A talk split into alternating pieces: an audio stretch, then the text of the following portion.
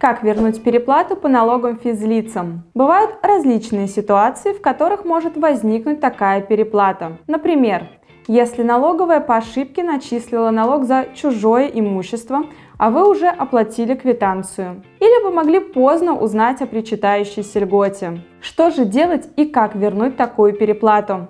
Об этом нашем сегодняшнее видео. Смотрите внимательно, чтобы не упустить ни одной важной детали. А в конце вас ждет наша рубрика «Ответы на вопросы подписчиков».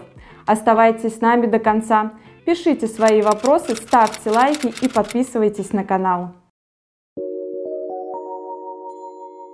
В первую очередь разберемся с терминами – что понимается под налоговой переплатой? Для ответа на этот вопрос нам необходимо обратиться к налоговому кодексу. Статья 78 Налогового кодекса Российской Федерации указывает, что суммой излишне уплаченного налога признается сумма, которая уплачена налогоплательщиком при отсутствии у него обязанности по ее уплате. То есть это остаток средств на вашем счете в налоговой после того, как вы заплатите налоги. К примеру, вам нужно заплатить 1000 рублей качестве налога за владение машиной.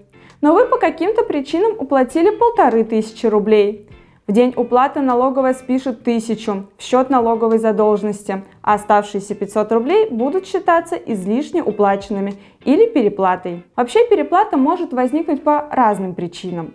Например, если налоговая по ошибке начислила налог за чужое имущество, а вы уже оплатили квитанцию. Или вы могли поздно узнать о причитающейся льготе. В обоих случаях после перерасчета появится переплата. Вы обнаружили переплату по налогу. Что делать? Проведите сверку с ИФНС по налогам.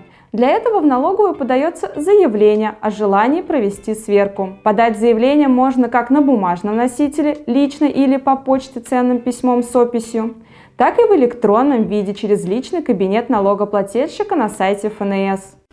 Получите акт сверки. Налоговые органы обязаны осуществлять по заявлению налогоплательщика сверку. Результаты совместной сверки оформляются актом. Акт совместной сверки вручается налогоплательщику лично, а может быть направлен по почте или прислан налогоплательщику в электронном формате или через личный кабинет налогоплательщика.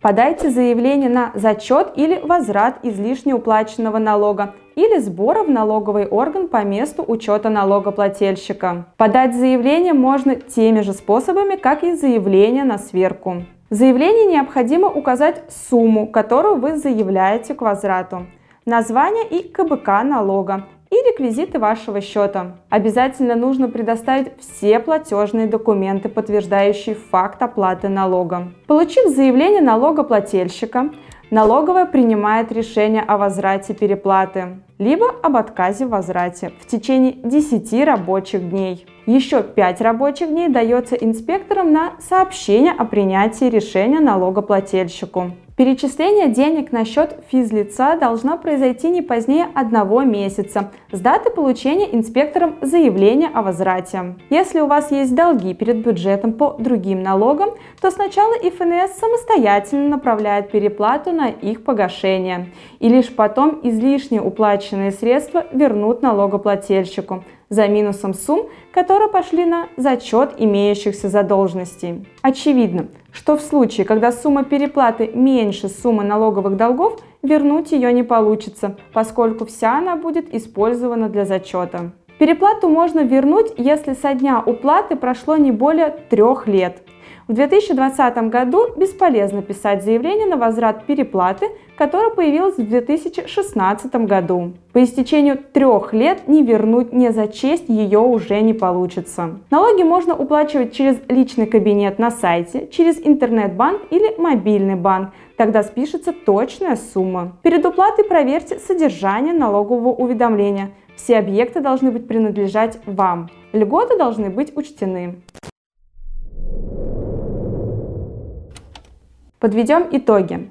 Если вы заплатили сумму больше, чем необходимо, вернуть переплату можно не позднее, чем через 3 года после ее возникновения и при условии отсутствия задолженности перед бюджетом по другим налогам. Если у вас возникла такая необходимость или вам требуется решение других налоговых вопросов, обращайтесь за консультацией к специалистам юридической компании Юрвиста. Наши контакты есть в описании к этому видео. Вы также можете задать свой вопрос в комментариях и получить от нас ответ письменный или в виде отдельного видео. А теперь переходим к вашим вопросам, которые вы оставляли ранее под другими видео.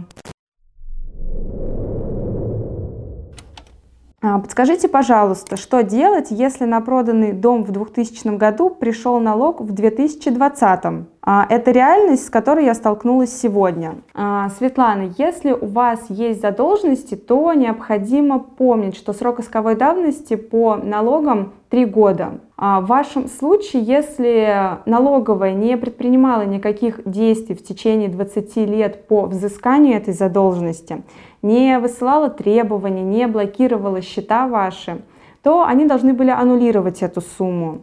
С вашей стороны сейчас вы можете написать обращение к, в налоговую с просьбой исключить эту сумму из лицевого счета. Второй вопрос от э, Кирилла. Мы ИП переплатили за ПФР и страховые взносы 30 тысяч рублей. Уже два месяца пытаемся вернуть эти деньги. Налоговая издевается, делает тупые отписки. А, к сожалению, нам нужно больше времени на рассмотрение заявлений и ничего сделать нельзя.